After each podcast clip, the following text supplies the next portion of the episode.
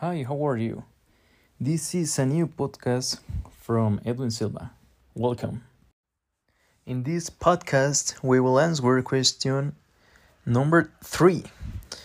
And the next question is the question number three is Should I worry about my pronunciation?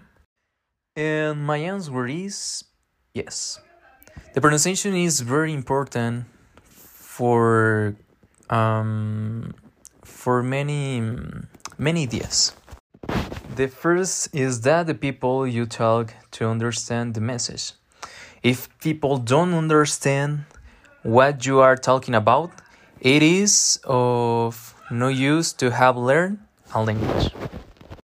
The second is the presentation we have before other people. A good pronunciation will open great ways for us to meet other people and develop confidence in our words. Pronunciation and clear understanding of English speech are two skills which complement each other. It means that if you know how to pronounce the words and phrases correctly, with proper intonation, your level level of speech understanding is also increased. Um, having difficulty speaking and pronouncing words properly are common problems for many English language students.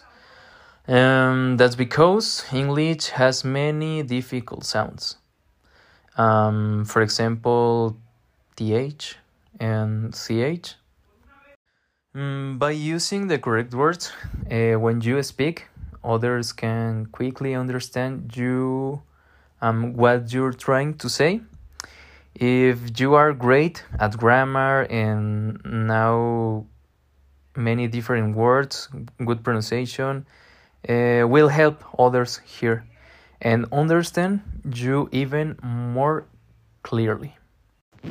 I think that much of this podcast, in my opinion, on this topic um, was answered in the previous podcast.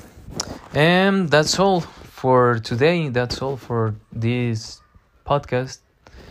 And uh, goodbye and see you next time.